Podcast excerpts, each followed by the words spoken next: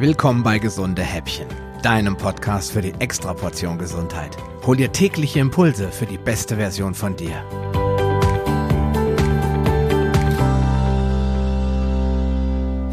Eine Fettleber ist keine schöne Sache, aber auch noch lange kein Weltuntergang. Es gibt gute und leicht umzusetzende Maßnahmen, die direkt und nachhaltig wirken. Das Einzige, was du dafür tun musst, ist etwas tun. Anfangen und die Schuld nicht bei anderen suchen. Sorry für diese direkte Art, aber ich höre immer wieder Menschen, die über ihr Schicksal jammern, obwohl sie durchaus Möglichkeiten hätten, etwas dagegen zu tun. Aber sie machen es nicht, denn das bringt ja sowieso nichts und das hatte ja mein Opa schon und dem konnten die ja auch nicht helfen. Mir stellen sich da immer die Nackenhaare hoch und ich würde am liebsten wie ein HB-Männchen durchs Zimmer springen und laut rufen, das ist doch überhaupt nicht wahr. Aber leider sind viele Menschen auch in meinem Umfeld unglaublich stur und beratungsresistent. Sie wissen es immer besser und sie haben unter Garantie irgendwo einen Arzt in der Familie, der es noch viel besser weiß als ich und dem glauben sie dann mal lieber. Aber hey, du bist sicherlich anders, sonst würdest du diesen Podcast ja auch nicht anhören, oder? Fangen wir doch mal damit an zu erklären, woher die Fettleber überhaupt kommt. Denn es gibt drei wesentliche Faktoren, die einen hohen Einfluss auf die Fettleberentwicklung haben. Erstens die sogenannte De novo Lipogenese. Das ist eine Fähigkeit unseres Stoffwechsels, unseres Körpers, aus Kohlenhydraten, die nicht benötigt werden und folglich auch nirgendwo anders gespeichert werden können, in Fett umzuwandeln. Zweitens die Fructose oder der sogenannte High Fructose Corn Syrup oder der Fructose-Glucose-Sirup, also die Fructose im Allgemeinen, denn damit geht es 20 mal schneller als mit Zucker und Stärke. Und natürlich der klassische Faktor Nummer eins, Alkohol. Denn früher ist die Fettleber fast ausschließlich durch zu hohen Alkoholkonsum ausgelöst worden.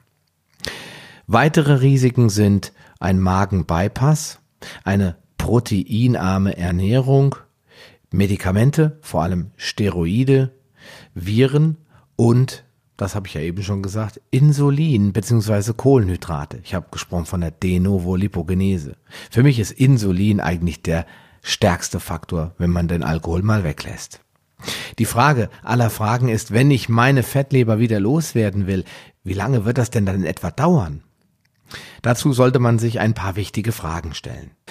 Wie lange besteht die Fettleber bereits? Wie chronisch ist sie? Bei einer Alkoholleber, wie lange trinkst du schon? Wie schlimm ist die Fettlebererkrankung? Gibt es schon Narbengewebe? Ist die Zirrhose schon zu sehen oder sogar schon fortgeschritten? Und wie ist deine derzeitige Ernährung? Je nachdem, wie weit die Erkrankung bereits fortgeschritten ist und wie lange sie angedauert hat, kann eine vollständige Regeneration bis zu drei Jahre mit einem gleichbleibend gesunden Lebenswandel in Anspruch nehmen. Denn was 20 Jahre versaut wurde, kann nicht in drei Monaten wieder rückgängig gemacht werden. Ja, welche Möglichkeiten hast du, eine Fettleber wieder loszuwerden? Alkohol strikt meiden, zumindest für die kommenden sechs bis zwölf Monate. Kombucha ist zum Beispiel eine leckere und gesunde Alternative. Organische Lebensmittel bevorzugen. Das heißt keine verpackten und verarbeiteten Lebensmittel, kein Fastfood, keine Pestizide, vor allen Dingen sollst du einen riesen Bogen um Produkte machen, die vielleicht Glyphosat enthalten, keine Zusatzstoffe, sauberes Wasser und zu 100 Prozent, wenn es dir nur irgendwie möglich ist, auf Bio-Lebensmittel zurückgreifen. Ja, du solltest Bio-Gemüse, Salate und Kräuter in großen Mengen essen. Besonders Bitterstoffe, Artischocken, Kreuzblütler, Petersilie, Zwiebeln, Knoblauch und Radieschen sowie Wildkräuter, zum Beispiel Kirsch, Brennnessel und Löwenzahn, die enthalten jede Menge davon.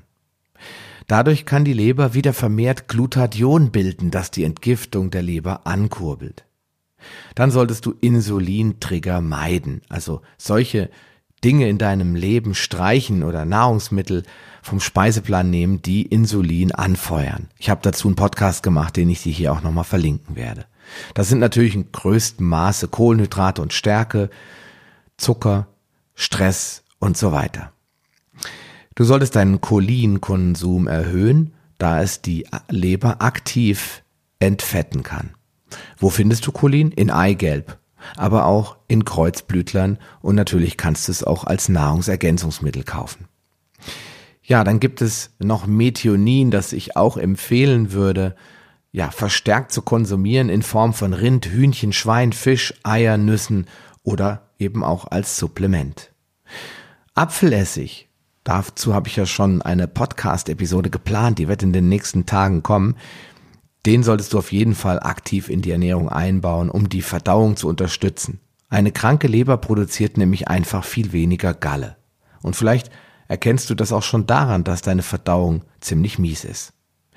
Dann solltest du antientzündliche Fette in den Speiseplan einbauen. MCT, Butter und Kokosnussöl. Ja, und dann ist es immer wichtig, die B-Vitamine auf jeden Fall aufzufüllen.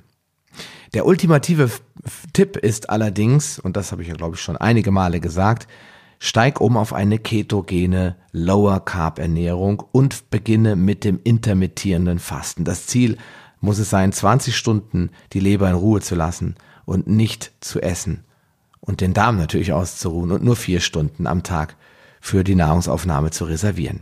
Ich verlinke dir dazu meine Podcasts über ketogene Ernährung und das intermittierende Fasten und wünsche dir jetzt auf jeden Fall viel Erfolg dabei, deine Fettleber ein für alle Mal loszuwerden. Wir hören uns dann morgen wieder in der nächsten Episode. Mach's gut, schönen Abend noch, ciao. Eine kleine Information habe ich noch für dich. Dieser Podcast ist Teil einer wachsenden Community, die sich regelmäßig in der Paleo Lounge Facebook-Gruppe austauscht. Wenn du Lust hast, mit dabei zu sein oder noch eine Menge Fragen, auf die du keine Antwort weißt, dann schließ dich uns an. Wir freuen uns, dich in unserer Mitte begrüßen zu dürfen. Den Link zur Gruppe findest du in den Show Notes sowie alle anderen wichtigen Informationen und weiterführenden Links. Geh am besten direkt auf palio-lounge.de slash gh und ergänze die entsprechende Nummer. So findest du zum Beispiel unter palio-lounge.de slash gh36 die Show Notes der Episode 36. Ein Archiv aller Podcast-Episoden findest du unter paleo-lounge.de slash gh. Damit du auch in Zukunft keine Folge mehr verpasst, solltest du diesen Podcast jetzt direkt abonnieren. Du findest ihn bei iTunes, Stitcher Radio, TuneIn, Podcast.de, Spotify und in Zukunft in vielen weiteren Podcast-Verzeichnissen. Und nun wünsche ich dir ganz viel Erfolg auf deiner Reise zur besten Version von dir. Bleib gesund, dein Sascha Röhler.